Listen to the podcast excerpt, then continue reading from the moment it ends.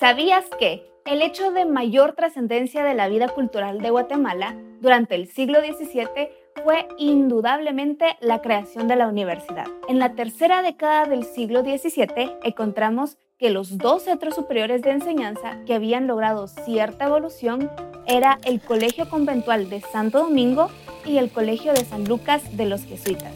La Real Cédula que crea la Universidad de Guatemala contiene un análisis sobre la historia de las gestiones llevadas a cabo desde el primer legado que le concedió el obispo marroquín para la creación y funcionamiento del Colegio de Santo Tomás.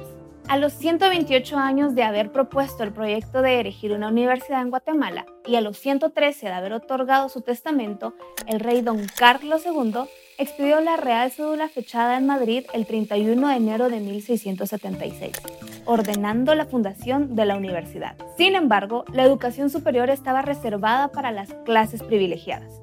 Eran en latín, dado por sus fines religiosos.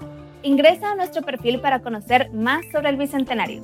Bicentenario de Independencia de Centroamérica. Una presentación de la Universidad Mariano Galvez de Guatemala.